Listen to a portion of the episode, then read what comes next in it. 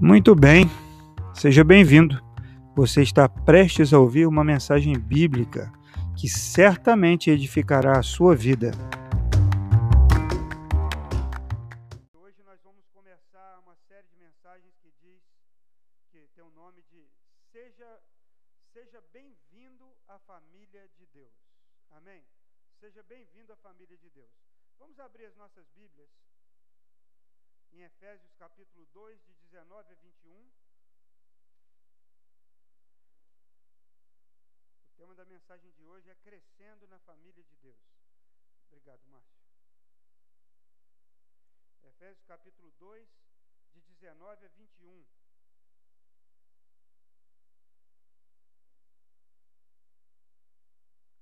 Portanto, vocês já não são estrangeiros nem forasteiros, mas concidadãos dos santos e membros da família de Deus, edificados sobre o fundamento dos apóstolos, dos profetas, tendo Jesus Cristo como pedra angular, no qual todo o edifício é ajustado e cresce para tornar-se um santuário santo no Senhor. Neles, vo, nele vocês também estão sendo edificados juntos para se tornarem morada de Deus por seu Espírito. Amém, irmãos?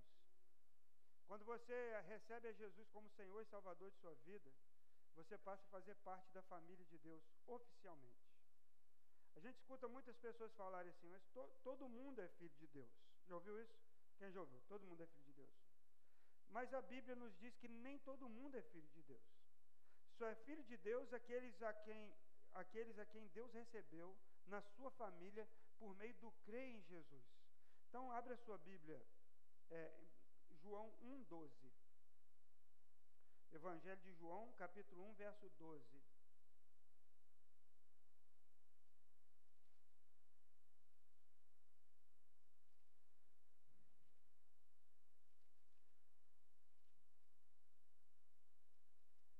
Esse versículo é, é muito conhecido, né? Vamos ler o 11 e o 12. Diz assim: Veio para o que era seu, mas os seus não receberam. Eh, contudo, aos que o receberam, aos que creram em seu nome, deu-lhes o direito de se tornarem filhos de Deus, os quais não nasceram por descendência natural, nem pela vontade da carne, nem pela vontade de algum homem, mas nasceram de Deus. Então, quando recebemos a Jesus como Senhor e Salvador das nossas vidas, nós somos adotados legalmente por Deus. Então eu não canso de dar esse exemplo de, de alguém que é criado como filho. Eu tive oportunidade, meu pai trabalhava numa fazenda e a gente ficou morando lá alguns meses, sei lá, anos. Eu era bem pequeno. E o fazendeiro lá ele não tinha filhos, filhos homens, só meninas. E ele era doido para ter um menino, mas ele não tinha. Tinha três meninas. E aí, como eu ficava lá na fazenda de bobeira, onde ele ia, ele me levava, pescava comigo, fazia estilingue, eu ficava ali. Agora vamos supor que ele, meu pai me deixasse morando lá com ele.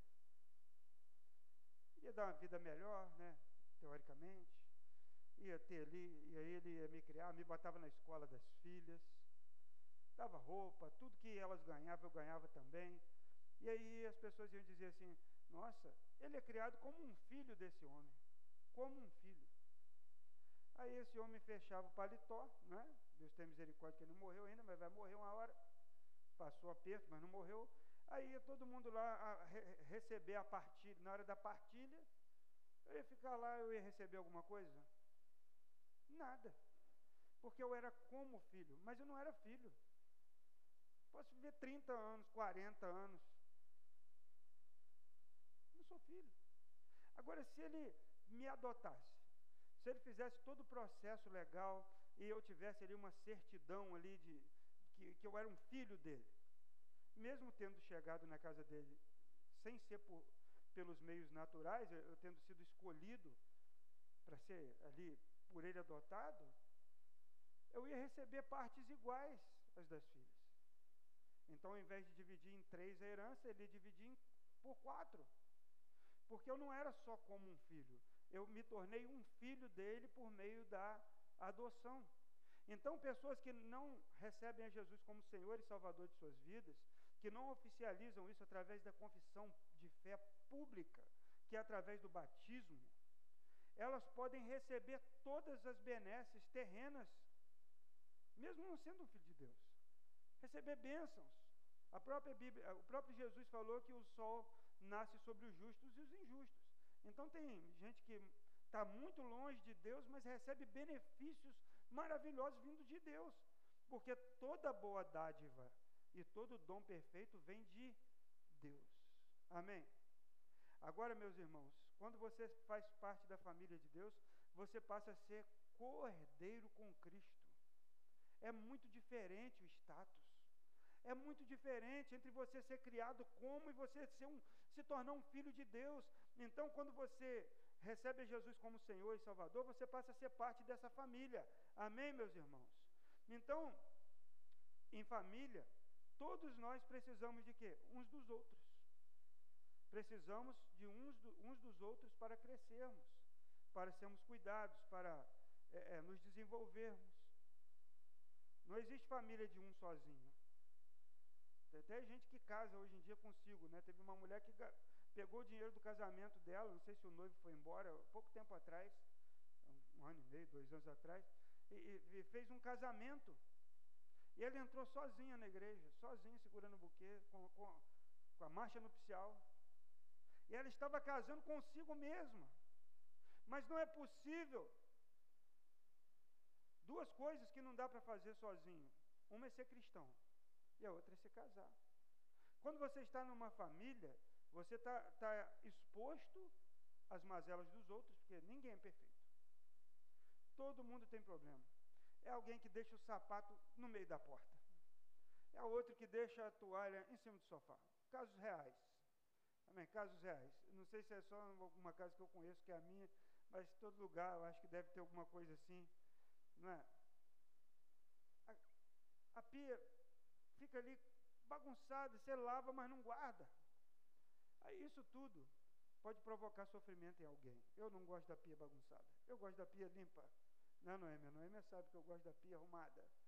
Para não dizer o contrário, né? Então, é, isso pode ferir você. Machucar, mas você não consegue passar por cima disso? E quantos anos um casamento dura? Alguém manda um filho embora de casa que deixa a toalha molhada em cima da cama? Dá vontade, mas você não manda, você aguenta. Porque o sapato está sempre fora do lugar que devia estar. Então, em família, nós somos expostos a isso, porque ninguém é perfeito.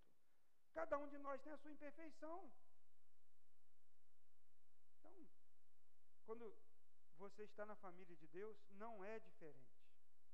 Cada pessoa que está aqui dentro, podia ter bastante, mais gente aqui ainda, é, são muitas imperfeições reunidas aqui nesse lugar. São muitos defeitos reunidos aqui nesse lugar. Porque enquanto nós estamos aqui na terra, nós estamos em construção, estamos sendo santificados, e aquele que começou a boa obra há de completá-la onde? Nos dias de Cristo.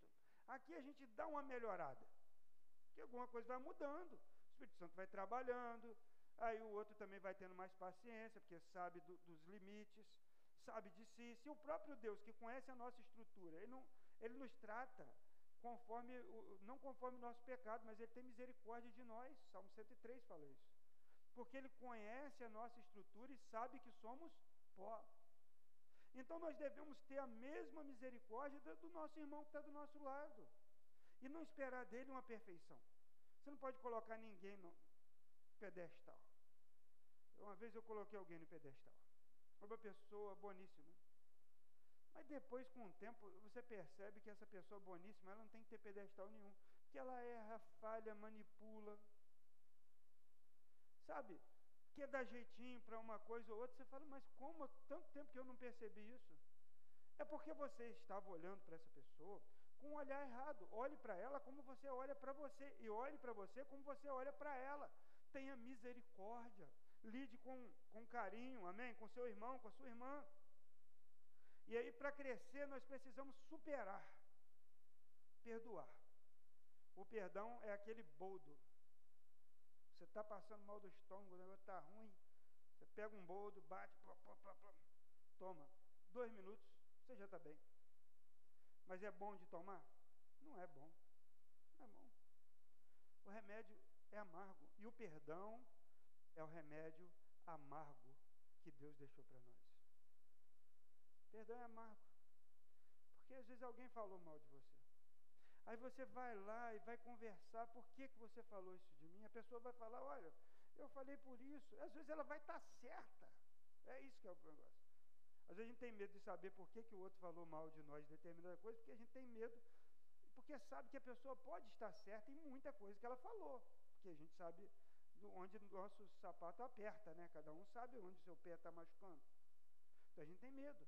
Então o perdão, ele é esse remédio amargo que vai trazer cura, que vai nos capacitar a viver uns com os outros. Porque senão a gente vai pular de igreja em igreja, de casamento em casamento, de amigo em amigo, vai pulando, pulando. Dez igrejas, é cinco casamentos. É, não tem mais amigo nenhum, fica só isolado. Por quê? Porque não encontra ninguém à altura. Porque não tem ninguém bom o suficiente, que não tem igreja boa, não vai ter. Nunca vai ter.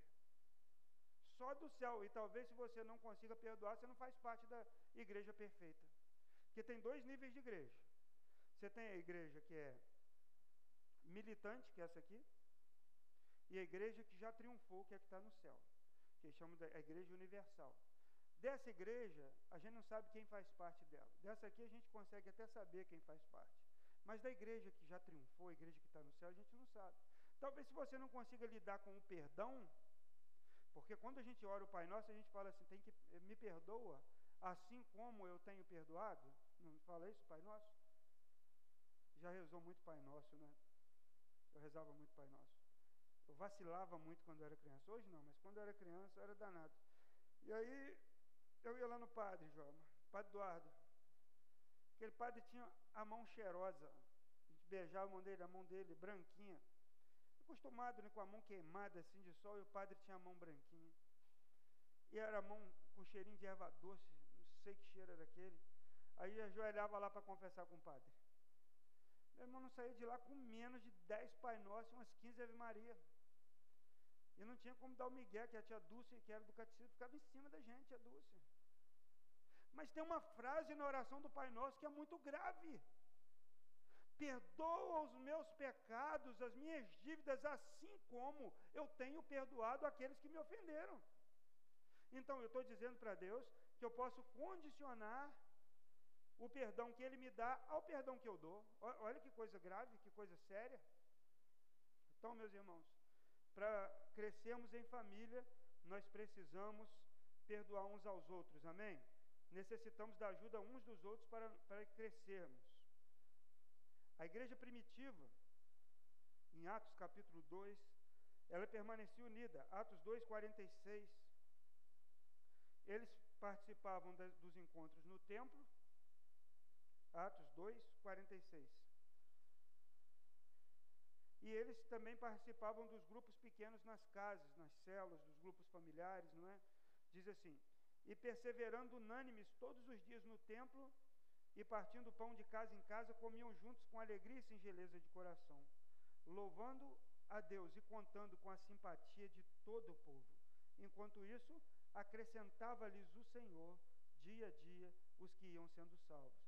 Então a igreja, ela tem essas duas dimensões, essas duas asas. Você tem um grupo pequeno, nós temos um grupo pequeno lá na casa do, do da Ioana e do, do Júnior, e ali a gente compartilha, a gente ora um pelos outros, a gente se conhece melhor, a gente tem um laço mais estreito. E a gente tem a reunião aqui na igreja. É muito importante a igreja ter esses dois momentos. Porque aqui é um momento rápido. É um momento onde um fala e um, e um olha para a nuca do outro, né? Um olha para a nuca do outro. Agora, quando você está num, num, num, culto, numa casa, numa reunião pequena, ali quando você vai fazer um pedido de oração, você pode abrir o seu coração. Você compartilha uma dor, uma aflição, um medo, um sonho, e ali os irmãos vão orar por você, vão estar em comunhão. Quando chegar aqui domingo que vem, vão perguntar: e aí, como é que está? Oramos, já melhorou, passou, está tudo bem? e, e, e já teve alguma resposta. Então, a comunhão, ela precisa ser construída, porque relacionamento ele não acontece sozinho. Você não pode deixar se distanciar demais. Então você tem que buscar a comunhão, buscar o relacionamento. Amém? Agora, outra dimensão que a gente precisa a, aprender sobre igreja é que a igreja, ela também é chamada para fora. Aliás, igreja significa só isso. A palavra eclésia é uma palavra grega dupla, eclésia. Significa chamados para fora. É quando o povo saía das suas tendas para poder ouvir Moisés, quando Deus ia falar através de Moisés, e isso foi transportado para o Novo Testamento para se referir à igreja do Senhor. A igreja, ela não é um prédio, amém? A igreja não é uma organização, ela é um organismo vivo. E ela precisa ir, ela precisa sair. Cada crente, cada cristão precisa sair da sua zona de conforto, precisa sair de casa para adorar, precisa sair do templo, do espaço que a gente se reúne, para buscar os novos, os perdidos. A igreja sempre está saindo, porque ela sempre é chamada para fora. Sempre. A gente sai de casa para se reunir aqui, a gente sai daqui para evangelizar outros, e assim a igreja avança mundo afora, meus irmãos. Amém? E como a igreja precisa ser igreja. Como a igreja nesse tempo precisa orar. Nós nos preocupamos demais com a situação política do nosso país. Isso aí, Deus está no controle. Agora você já viu as notícias sobre a guerra da Ucrânia? Você sabe que essa guerra, se ela avançar para uma guerra nuclear, ela vai atingir diretamente a nossa vida aqui. Uma guerra nuclear entre Rússia, Estados Unidos e outros pode matar um terço da população mundial. Então a Bíblia fala que no final dos tempos iam ter guerras e rumores de guerras. E o rumor de guerra está assim, é, é, uma guerra que é, é, ela é tipo assim, ela não dispara, tá, disparou alguns tiros, mas ela começa sem disparar nenhum tiro. Olha, vou fazer isso. Olha o nosso potencial. Olha, vamos fazer uma sanção aqui. E a pressão vai aumentando e ela culmina no disparo. E o mundo todo está sob pressão. A gente fica distraído aqui com eleição, com urna, com, com, com não sei quem, com juiz, com presidiário, com não sei quem, com xingamento de. E, a, e o mundo está. Ó, o que, que a gente tem feito? A gente tem orado? A gente tem se preparado para a vinda do Senhor? Você acha que governo humano algum vai mudar a situação? Não muda nada. Jesus Cristo está voltando. Então faça a sua parte, faça o certo, vote com a sua consciência, ore pelas autoridades, mas a nossa esperança deve estar em Cristo. Amém? Ele é o único Messias verdadeiro, meus irmãos. Deus não vai ser senhor dessa nação se tiver um presidente como Bolsonaro, ou como Lula, ou um Ciro Gomes, ou uma Simone Tebet, ou um Bispo Macedo. Até o Silvio Santos era bem cotado para ser presidente. Ele teve que desistir, porque ele tinha um canal de televisão, o pessoal cortou ele. Ele seria um bom presidente. Quem quer dinheiro? Oi, vai para lá, joga aviãozinho.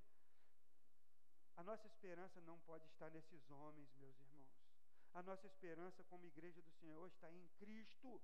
Amém? Então não, não tenha medo se algo que inesperado possa acontecer nos próximos dias. E você tem que orar mais. Eu tenho que orar mais, eu tenho que clamar. Amém? Outra coisa, meus irmãos, na igreja de Deus, Jesus é a pedra fundamental. A igreja ela não pode ser edificada sobre uma personalidade. Já teve na história igrejas que eram edificadas sobre o nome, a fama, o estilo dos seus líderes, e quando esses líderes caíram, muito da igreja caiu também. A igreja se desfez praticamente, teve que recomeçar. A igreja, ela não pode ser fundamentada sobre um nome, um sobrenome, uma personalidade, mas Cristo é a pedra fundamental da igreja. Amém, meus irmãos? Todos nós precisamos uns dos outros para crescermos juntos. Né? Efésios 2, 21 diz que à medida que somos bem ajustados, crescemos a fim de nos tornarmos santuário dedicado a Deus, juntos. Então as nossas diferenças, elas não são para nos eh, separar, mas as nossas diferenças são para nos juntar. Não dá para a gente só ficar fazendo um nicho de quem gosta de um, gosta do outro, gosta do carro tal, do outro carro. Clubinho na igreja. Então, se eu gosto de Fusca, o outro gosta do Mitsubishi, o outro gosta do Renault, o outro gosta. Nós vamos criar uma, uma riqueza, uma diferença, uma beleza, sabe, irmãos? Um vai completar o outro. Quando o Fusca quebrar, que não é difícil, o Renaultzinho pode puxar. Se o Renault quebrar, o... esse exemplo não foi bom, não. Mas você entendeu, né? A ferramenta que eu tenho é diferente da sua ferramenta. E todos nós nos completamos na obra de Deus. Amém?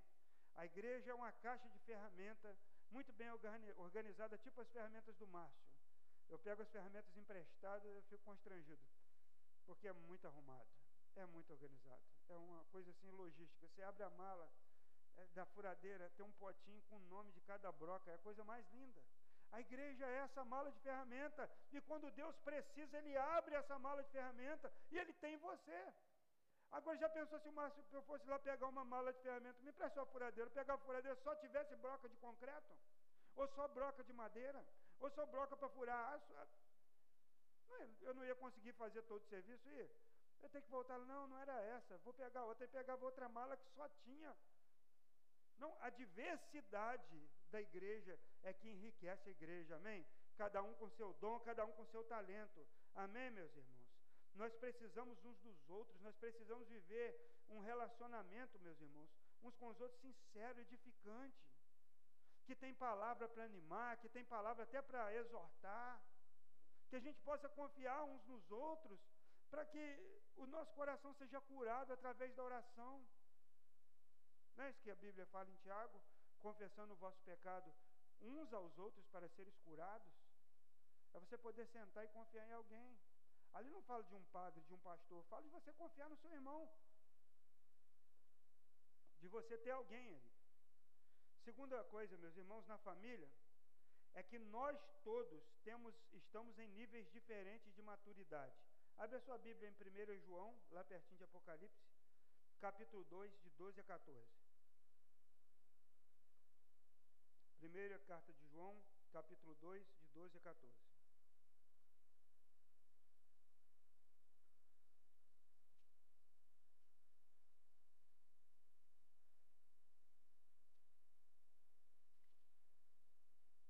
diz assim: Filhinhos, eu lhes escrevo porque os seus pecados foram perdoados, graças ao nome de Jesus. Pais, eu lhes escrevo porque vocês conhecem aquele que é desde o princípio. Jovens, eu lhes escrevo porque venceram o maligno. Filhinhos, eu lhes escrevi porque vocês conhecem o Pai. Pais, eu lhes escrevi porque vocês conhecem aquele que é desde o princípio. Jovens, eu lhes escrevi porque vocês são fortes e em vocês a palavra de Deus permanece e vocês venceram o maligno. Amém, meus irmãos? Você viu aí três níveis de, de maturidade na família? Dentro da família todo mundo é igual? Não. Você tem ali um filho adolescente, ele tem um nível de maturidade, tem uma criança outro nível, você tem já um adulto outro nível, o pai e a mãe têm outro nível. Então, não é igual. Isso dificulta um pouco a vida, porque a gente queria que todo mundo pensasse igual, porque era muito mais fácil. Mas não é assim. E na igreja também, João identifica aqui esses três níveis de diferentes de maturidade. Né? Então, crescer nesses níveis pode ser empolgante e cheio de aventura, meus irmãos. Porque você vai ter muito para crescer através desses níveis, né? Então, o primeiro a primeira coisa é que não se leva 20 anos para crescer espiritualmente.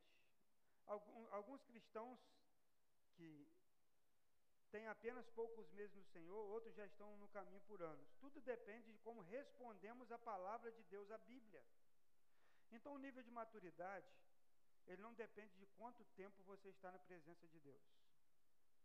Um tempo atrás, uma, uma pessoa velha na fé, velha, assim, mais de 20 anos, me falou que, que era uma criança na fé, que não podia receber o alimento sólido. Eu falei, meu Deus do céu, com 20 anos, 20 anos, você, está em pecado.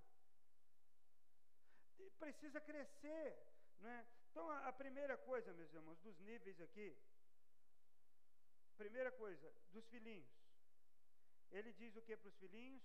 Os seus pecados são perdoados. Todos os filhos de Deus foram perdoados e se apresentam diante do Pai como se nunca tivessem pecado. Se você se tornou um filho de Deus, os seus pecados foram perdoados. A Bíblia fala em 1 João 1, é, é 9, hein? até de 7 a 9 você pode ler. Pode ler, vamos abrir aí que é importante esse texto. De 7 a 9. Diz assim. 1 João, aí mesmo, só você virar uma folha aí. Se, porém, andarmos na luz, como ele, na, como ele está na luz, temos comunhão uns com os outros, e o sangue de Jesus, seu Filho, nos purifica de todo o pecado. Se afirmarmos que estamos sem pecado, enganamos a nós mesmos e a verdade não está em nós. Se confessarmos os nossos pecados, Ele é fiel e justo para perdoar os nossos pecados e nos purificar de toda injustiça. Amém? O sangue de Jesus nos purifica de todo pecado. Não somos perfeitos, mas somos perdoados por Cristo. O sangue de Jesus nos purifica de todo pecado. Então não, não, não, não tem acusação do diabo, da sua consciência, do seu coração, que pode mudar essa realidade. Então ele fala para um filhinho assim: Filhinho, você foi perdoado dos seus pecados. Sabe que seitas, seitas chamadas seitas cristãs, escolhem assim novos convertidos para atacar? Por exemplo, a, a, a testemunha de Jeová, ela não evangeliza. Ela vai na primeiro alvo é quando ela descobre por alguma informação ou ali na conversa que você começou a ir à igreja evangélica. Você está para ser batizado. Na conversa, você fala, não, já tem igreja. Ah, que bom, vamos falar sobre a Bíblia. Porque eles trabalham edificando sobre o fundamento de outro. Então eles pegam os novos convertidos e começam a distorcer. Né? Outra que faz muito isso, né? pelo menos fazia alguns anos atrás, quando era missionário, a, a uma comunidade Deixa eu pensar aqui, meus irmãos, se eu vou falar o nome. Eu vou falar. A Cristã do Brasil. É uma igreja muito rígida. E ela é considerada é, uma seita porque ela tem ensinos que não são bíblicos. Igual, por exemplo, alguém peca lá, ele é expulso da comunhão. É o pecado para a morte. Isso é o testemunho de Jeová tem também. Então, uma pessoa que pecou para a morte, ele é afastado, ele nunca mais pode ter comunhão com a igreja. E aí, quando a gente estava traba, trabalhando com uma pessoa, eles iam lá em cima do, do filhinho, falava assim: Ah, é, você está indo à igreja, mas nessa igreja tem uma pastora lá. Ela anda de calça comprida, não usa véu. Olha aqui na Bíblia. Aí pegava um texto bíblico fora do contexto, mostrava e lançava dúvida. Então, o, filhinho, o novo na fé, ele precisa ter uma convicção muito grande de que Cristo perdoou os seus pecados. E segundo, eles precisam conhecer o Pai. Se ele nasceu de novo, ele precisa ter convicção de que Deus é seu Pai. Quando Jesus foi tentado no deserto, em Mateus capítulo 4, capítulo 4, é, Mateus 4, o diabo falava assim: se você é filho de Deus, se você é filho de Deus. Às vezes a gente está passando por luta, está no deserto, está sendo provado, e vem essa dúvida assim: ó, se eu fosse filho de Deus, eu não estava passando por isso. Não é assim? Às vezes vem na cabeça. Se eu, se eu tivesse fé, mas quando você conhece a Deus, você sabe que o que você está passando vai cooperar para o seu bem. Você precisa ter convicção de que Deus é seu Pai e Ele está cuidando de você. Amém? Segundo nível, é o nível dos, dos jovens. Jovens, ele descreve tanto homens quanto mulheres. Então ele diz três coisas acerca dos jovens. A primeira coisa que ele diz no verso 14, né, ele diz que os jovens são o quê? Fortes. Os jovens são fortes. Eu estou acabado, mas ainda estou meio novo, mas eu já fui mais novo. Né? Tem 44, estou meio desgastado com o tempo, as, as marcas do tempo, né? Mas quando eu era mais novo, eu tinha muita energia para fazer. Estava contando hoje para o pessoal no Fusca, quando eu era missionário. É, a gente andava, era 24 quilômetros a pé. 12 para ir, 12 para voltar, de botina.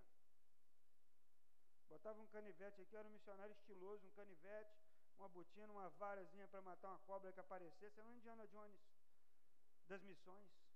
Arregaçava a calça até aqui e chegava para o culto, só lavava o pé, botava o sapato e ia pregar ali. Eu tinha força. E o jovem, o cristão jovem, ele precisa usar a sua força para a glória de Deus. Vai chegar um momento que você não tem tanta força mais. E o que você fez? Qual a força da sua juventude? Então, meus irmãos, os jovens precisam usar a sua força para a glória de Deus. Amém? Olha o que Paulo disse para Timóteo, que era um jovem pastor. Ele disse assim, 2 Timóteo 2:1 Tu, pois, filho meu, fortifica-te na graça que está em Cristo Jesus. Olha, os jovens são alvos do inimigo. Quantos jovens têm tido suas vidas destruídas por causa de uma de uma noite de prazer? Quantas pessoas morrem, não é?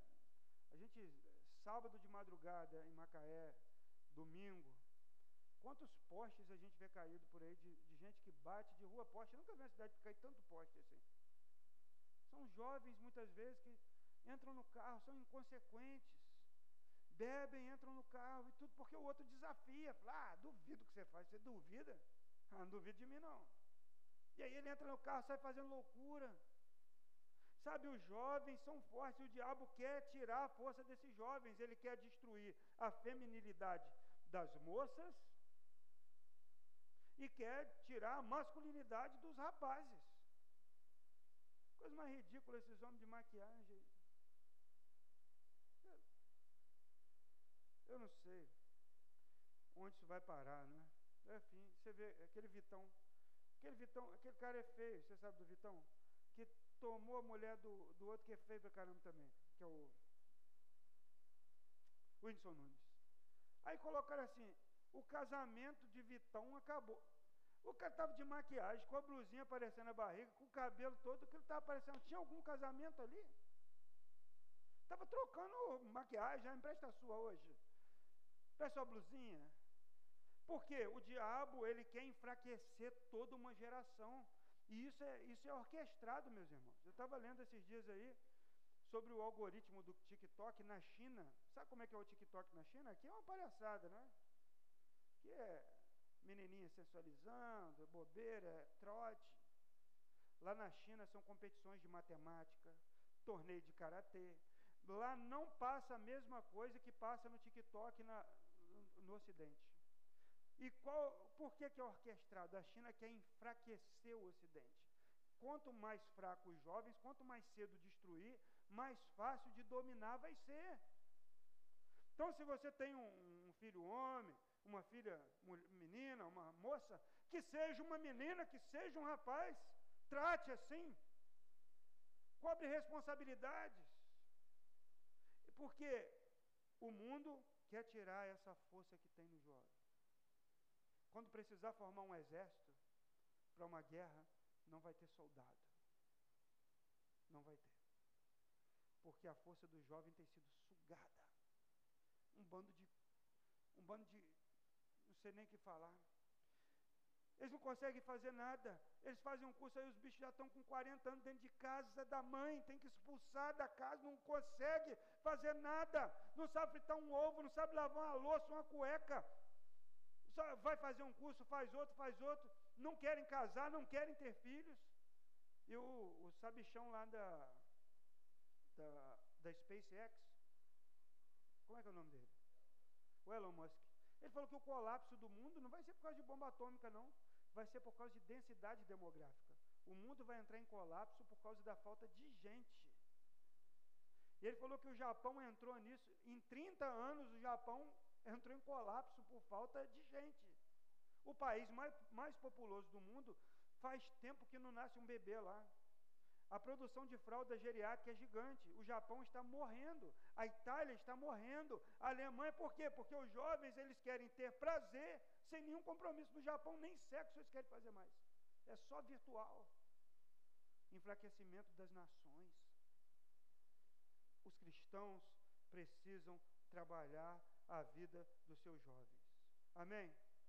Aí o menino fala, ah, eu quero casar novo, o pai fica, não, você tem que estudar, que estudar, casa, meu filho, casa, casa, faz filho, dois, três, trabalha para sustentar.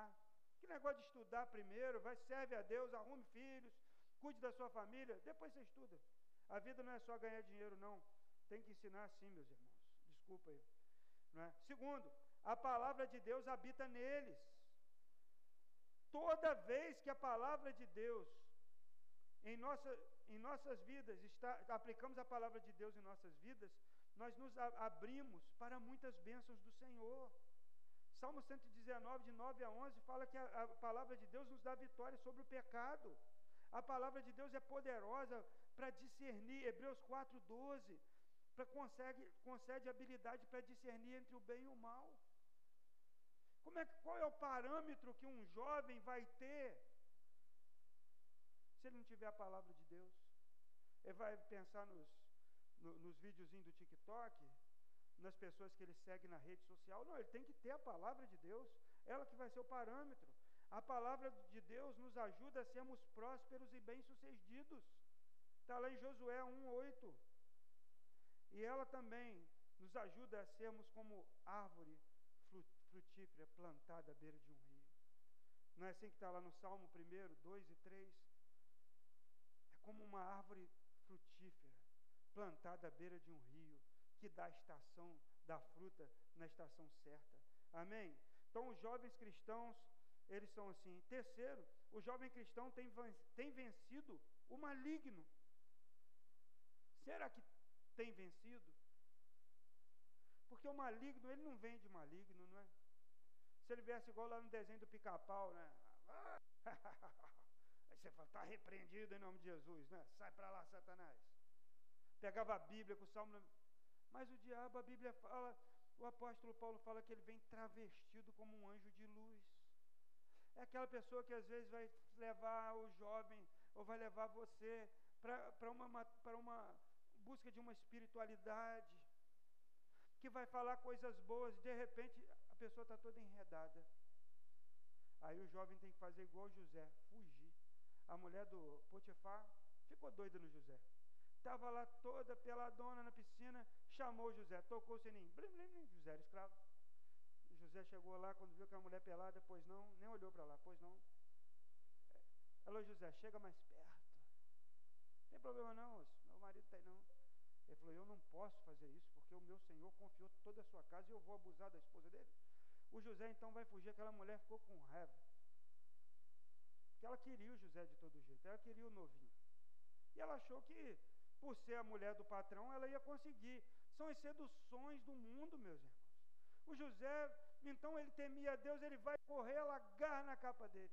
E chega lá e fala aqui, ó, se aquele seu empregado veio aqui, tentou me agarrar, mas eu deixou a capa dele cair aqui, fugiu aí. Se o José não tivesse fugido, ele podia ter trocado a história dele todinha por um pouco de prazer com aquela mulher bonita e cheirosa naquela banheira. Mas ele não seria o José ele foi preso e lá na prisão, Deus transformou José em governador do Egito. Agora você vê como o diabo trabalha, às vezes é um detalhe. Se o José tivesse ficado lá com a moça, ele podia resolver o problema dela, ele ficava quietinho ali, mordomo, tranquilão, mas ele não seria o governador do Egito. Sabe, às vezes nós trocamos bênçãos tão grandes por momentos de tão pequenos de prazer. É? Então, que possamos refletir nisso. E o terceiro nível, meus irmãos, é descrito como pais, né? homens e mulheres. O apóstolo Paulo só tem uma coisa a dizer a respeito dos pais. Ele diz assim: Eu vos escrevo, porque conheceis aquele que existe desde o princípio.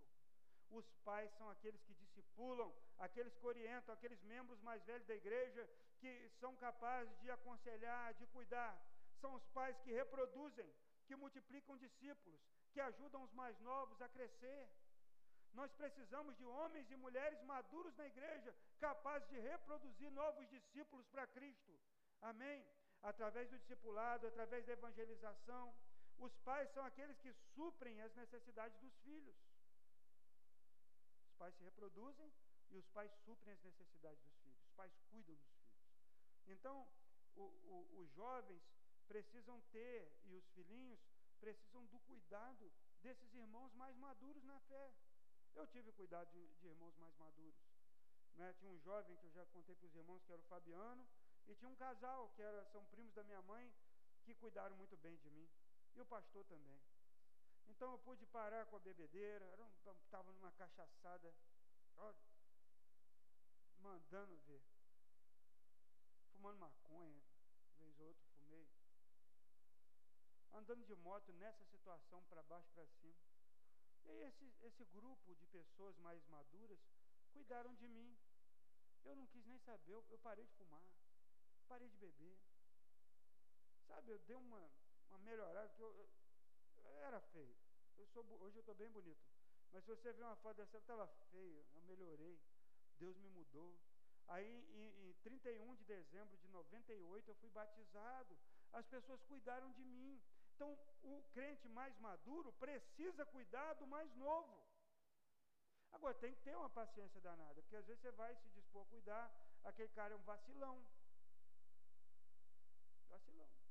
Uma vez fui cuidar de um lá que o cara estava doido, estava com as doideiras na cabeça, e a gente fica meio doido também. Eu estou pregando aqui, ele está lá assim, sentado, tapando o ouvido, olhando para trás.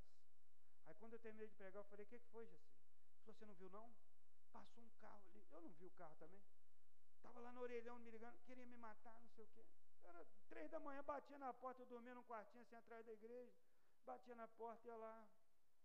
Às vezes tinha que andar quilômetros para visitar alguém, cuidar, levar, acompanhar. Sabe, fazer desafio, olha, não bebe não, para de beber, vamos fazer um desafio, dar uma dura. Sabe, falar palavras mais duras, palavras de carinho também, levar uma cesta básica, às vezes cuidar, chamar para almoçar. O crente mais velho é o pai, ele precisa cuidar. Amém? E André, meus irmãos, é um, dos discípulos de Jesus, em João 1, 41. Texto diz que ele, ele levou Pedro para conhecer Jesus. Olha só, você pode levar a gente da sua casa, da sua família, seus parentes para conhecer a Cristo. André, quando soube de Jesus, chamou Pedro e falou: Vamos conhecer. E quem foi Pedro? Já pensou se André tivesse uma birra com o irmão? Eu? Ah, deixa esse Pedro para lá. Fica implicando comigo, implicante esse menino. Não, chamou Pedro. Falou: Pedro, eu encontrei o Messias. E ele levou então Pedro para conhecer Jesus. E Pedro foi o Pedro da Bíblia. Um discípulo de Cristo, muito maior do que André. E último lugar, meus irmãos, crescer leva tempo. Crescer leva tempo. Abra sua Bíblia em Hebreus 5, 12 a 14. Hebreus 5, de 12 a 14.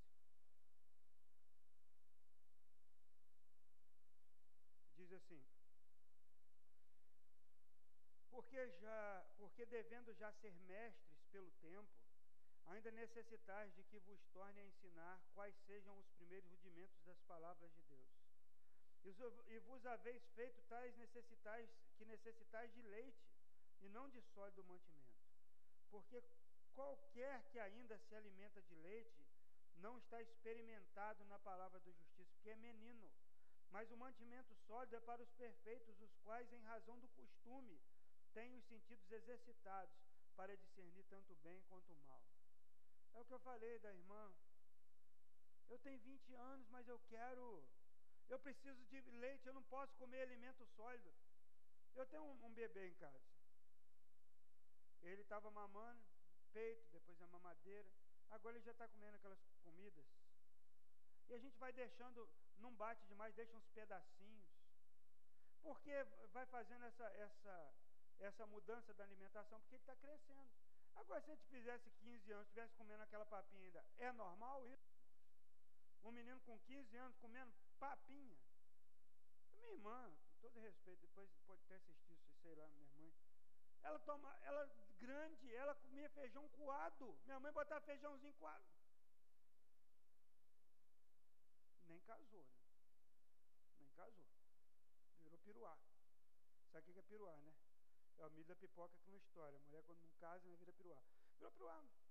Comendo mingau, bota coando, mas não vai comer o caroço. Isso não é normal, porque as pessoas crescem, à medida que elas crescem, elas recebem o alimento sólido. E o alimento sólido, às vezes, é uma palavra dura sobre perdão, é um confronto com um comportamento inadequado. Às vezes, a palavra de Deus nos mostra, assim, é, é como nós estamos ruins e não suportamos. Esse é alimento sólido. E aqui o texto diz que quem já é, é perfeito, ou seja, já, já completou esse ciclo, já sabe discernir o bem e o mal, já pode comer esse alimento sólido. Você não pega um bebezinho e dá lá uma feijoada para o menino. Quando eu era pequenininho, minha mãe, eu chorava sem parar, era fome, ela falou, meu leite não está sustentando. Ela pegou um angu com feijão e botou na mamadeira e me deu. Diz ela que eu parei de chorar. Né? Também ter entalado, né? O angu com feijão. Estou aí até hoje, irmãos. Estou aí até hoje, glória a Deus, né? Mas isso não é normal. O normal é você seguir o passo a passo. E vai chegar um momento que eu vou poder comer o angu com feijão, comer a carne, comer a feijoada. Mas nós não podemos espiritualmente ficar só na sopinha, irmãos. Espiritualmente, sopinha. Ai, não, pastor, está muito duro. Ai, pastor, está falando cada palavra. Ai, eu não aguento. Pelo amor de Deus, precisa crescer. E aí você vai descobrir né, na, na, que na sua nova família, na igreja, tem bebês, tem jovens, tem crentes maduros. Então a, a, a, a, vida espiritual é equilibrada. Porque tem todo tipo, não tem só crente maduro. Tem crente de todos os níveis. Né? Então, para crescer fisicamente, a pessoa precisa de quê? De tempo e de cuidado. Tem criança que é, que é desnutrida, pequenininha, raquítica, não cresce, não desenvolve. A gente vai lá no, no pediatra, tem aquela curva lá, né? Tem a curva. Nunca entendi aquela curva. Já estou no terceiro filho, se tiver mais algum, capaz de eu aprender. Tem a curva. Aí fala, ó, cresceu aqui, ó, para cima da curva. Aí se tiver, ficou doente no outro mês, quando chega no pediatra, ó, tá para baixo da curva. Sabe, tem crente que só fica para baixo da curva. Tá raquítico, tá fraco, porque não cresce, se recusa, né?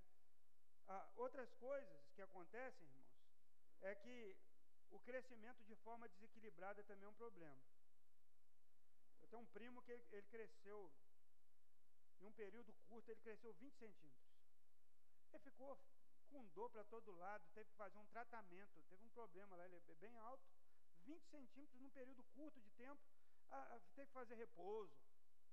E aí eu vejo muitos cristãos, que muitas igrejas que convertem uma pessoa famosa. Famosa.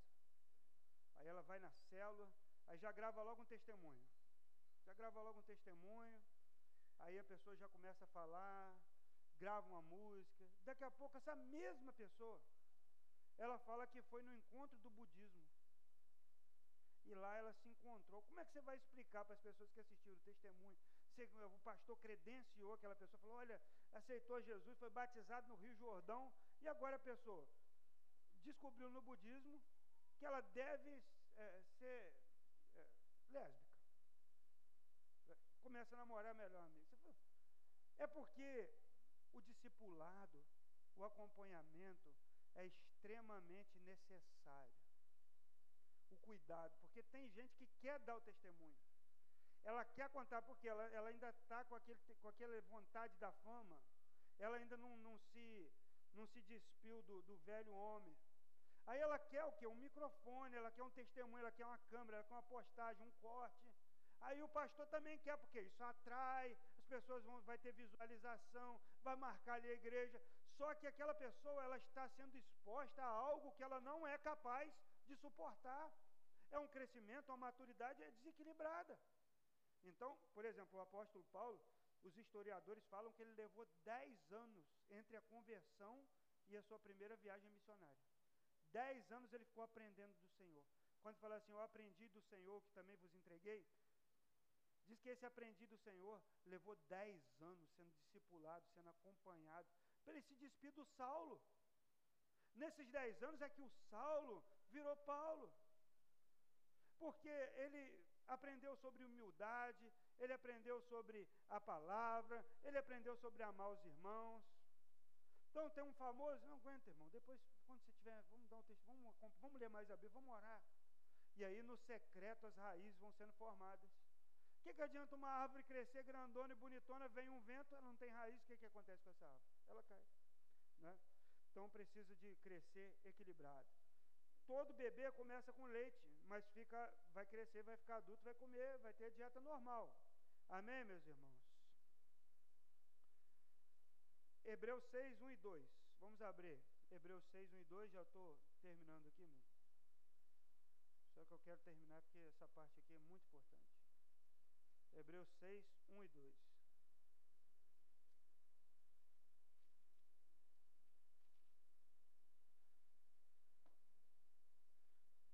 Diz assim: Portanto, deixemos os ensinos elementares a respeito de Cristo e avancemos para a maturidade, sem lançar novamente o fundamento do arrependimento de atos que conduzem à morte da fé em Deus, da instrução a respeito de batismo, de imposição de mãos, da ressurreição dos mortos e do juízo eterno. Amém? Olha só os fundamentos que você, como cristão, precisa saber. Primeira coisa, arrependimento das obras mortas. O caminho da salvação passa pelo arrependimento de pecados. Não basta ter um remorso, não basta não querer fazer mais, precisa se arrepender e pedir perdão. Segundo passo que, um cristão maduro precisa saber, meus irmãos, é sobre a fé em Deus. O que, que significa fé? Vai ali no capítulo 11 de Hebreus. Hebreus 11, 1.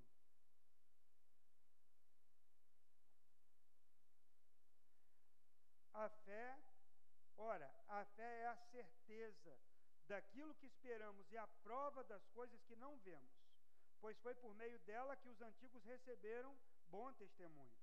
Amém, meus irmãos?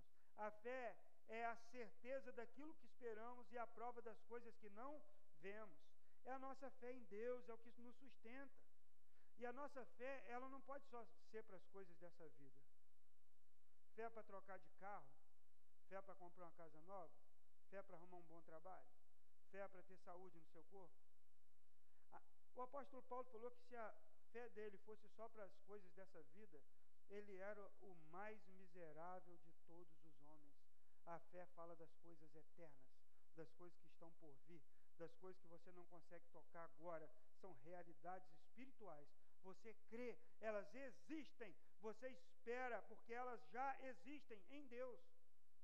É uma convicção, amém? É uma confissão, é uma certeza. Deus está comigo. Você está passando no vale da sombra da morte, mas você não teme, porque você tem certeza que Deus está com você. Você não acredita que Deus está com você. Você tem certeza que Ele está com você. Mesmo que seja o pior momento da sua vida, você sabe que Ele está ali. As pessoas dizem: Olha, você não vai passar, é muito difícil. Você sabe no seu coração: Deus está comigo, porque Ele disse: a fé vai da palavra porque Ele disse que estaria comigo em todos os momentos da minha vida, Ele não me deixaria. Outra coisa importante, meus irmãos, que ele fala nesse texto de Hebreus, é o ensino sobre o batismo. O que significa o batismo para o cristão? O batismo significa um testemunho público da fé, da sua nova caminhada. Quando você é mergulhado ali na água, é como se você tivesse morrido e aqui, quando você levanta, você ressuscitou para uma nova vida em Cristo. É um testemunho público. A igreja é reunida, os irmãos são reunidos, a família está ali, naquele momento, testemunhando de que você não vive mais a velha vida, mas você está indo para uma nova vida em Cristo. Outra coisa, meus irmãos, ensinamento sobre imposição de mãos. Você pode impor as mãos para orar por uma enfermidade, você pode impor as mãos para nomear um diácono, ou um presbítero, ou um pastor. Né? Eu passei duas vezes por ordenação. Em 2008, 31 de agosto de 2008, eu fui ordenado na comunidade evangélica Encontros com Jesus em Itaperuna, que eu assumi uma igreja ainda seminarista no Rio e precisava ser ordenado. A igreja adotou aquela pequena igreja e me ordenou. Então a igreja se reuniu. E ali eu dobrei meu joelho e a igreja impôs as mãos. Aí depois eu queria voltar para a igreja batista. Eu tive um convite para uma igreja e eu precisava passar por um concílio. Novamente, fui perguntado, me falaram um monte de coisa, perguntaram, eu respondi tudo, fui aprovado e dobrei meus joelhos, isso foi em 2012, eu acho. 2013. Dobrei meus joelhos ali e a igreja novamente impôs as mãos. Ah, tem alguém doente, nós vamos impor as mãos sobre esse doente. Então, a igreja impõe as mãos sobre o doente. Isso é um ensino muito importante que a igreja não pode abandonar. Amém? Precisa orar com imposição de mãos. Ajoelhou? Quer oração? Vou impor as mãos sobre você. Mas não pode banalizar. Tem que ter consciência de que isso é algo sério. Outra coisa, meus irmãos, que nós precisamos saber nesse texto é sobre a ressurreição dos mortos. Nós precisamos crer na ressurreição dos mortos. Não apenas naqueles que Jesus ressuscitou, mas também na nossa própria ressurreição. É um ensino muito importante, porque é, nos tempos de Jesus havia uma pregação, um ensino contra isso. Que ele não tinha ressuscitado, mas ele tinha sido tirado dali, que era uma farsa, que era mentira. E o apóstolo Paulo, ele fala sobre a ressurreição dos mortos. Se Cristo não tivesse ressuscitado, o que, que Paulo fala? Em vão seria a minha fé. Então a ressurreição dos mortos é muito importante. Não é reencarnação. Não vai voltar de novo. Você vai ressuscitar. Amém? Com um corpo novinho, desempenado, magro, sem dor nas juntas, sem dor na coluna, maravilhoso, na presença de Deus. Amém? Ele vai trazer. E último lugar, meus irmãos, esse outro ensino básico que todo cristão precisa saber para o crescimento é sobre o juízo eterno. Hebreus 9, 27 fala que ao homem cabe morrer uma só vez, depois disso segue-se o juízo. Vai haver um juízo. Todos vão prestar contas diante de Deus. Filipenses fala que, Paulo fala aos Filipenses: todo joelho se dobrará. Então vai haver juízo. Então as, ninguém pode viver como se, ah, vai morrer, vai acabar. Não, eu, vou, eu tenho que pensar que eu vou prestar contas a Deus, o juiz. E aí, meus irmãos, quando eu agir, eu tenho que agir pensando assim: o que eu tenho para apresentar diante desse juiz? Agora, para quem não, não tomou sua decisão ao lado de Jesus, João capítulo 3 fala que o juízo é esse, que não creram. Deus veio para salvar, Ele mandou o seu Filho para que todo que nele crê não pereça, mas tenha vida eterna. Mas aquele que não recebe a Jesus como Senhor e Salvador de sua vida, já está julgado. A vida não acaba quando a gente fecha o paletó, quando passa dessa para melhor ou para pior, né? dependendo. A decisão tem que ser tomada antes. Sabe, a decisão de, de abrir o coração e pedir perdão dos seus pecados e passar pelo batismo se você morrer no leito e aceitar Jesus, por exemplo, meu avô, meu avô aceitou Jesus, morreu dois dias depois, estava no CTI, o velho, 86 anos.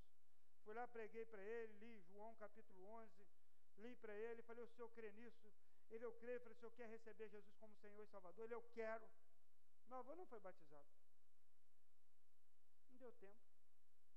Agora, se você tem oportunidade de ser batizado e não é, vai falar o que para Deus? Por que, que você não é? Por que você não quis? Você não quer assumir publicamente a sua fé? Aí ele falou: se você se envergonha de mim, dos, diante dos homens, eu vou me envergonhar de você diante de Deus, pelo amor de Deus. Uma palavra dessa é até para desanimar. Se você tiver vergonha de mim diante dos homens, eu vou me envergonhar de você diante de Deus. Olha que coisa grave. Então, se você pode se você está apto, se não tem nada que te impede, vamos batizar. Vamos ajeitar a vida. E vamos começar esse crescimento na fé. Amém? Vou pedir o irmão Dinho para cantar aquela música da família. Uma família. Coração. Fique de pé no seu lugar.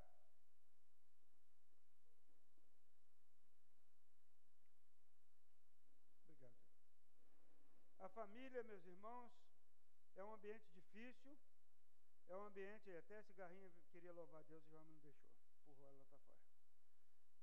A família é um ambiente desafiador. A igreja é um ambiente em que muitas coisas podem acontecer para nos magoar, porque cada pessoa é diferente uma da outra. Mas eu quero dizer para você nessa noite: se você está disposto a viver em família, Deus vai ajudar você. Amém?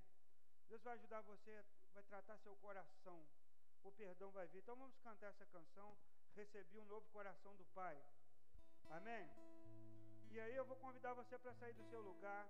Quando estiver cantando essa canção, você vai falar para a pessoa aí, vai falar, olha, eu, eu quero ser família com você, em Cristo.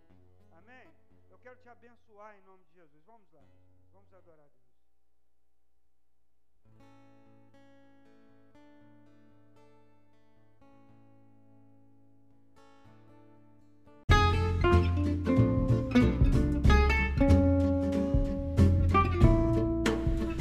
Muito bem, que bom que você chegou até aqui. Eu quero dar uma palavrinha final. Quero convidar você para nos conhecer pessoalmente, né? Vem aqui conhecer a igreja. Nossos cultos acontecem sempre aos domingos às 18 horas e 30 minutos no Vale das Palmeiras em Macaé. Muito bom saber que você está participando através desse podcast das nossas ministrações, que você possa ter sido edificado. Um abraço, Deus abençoe a sua vida.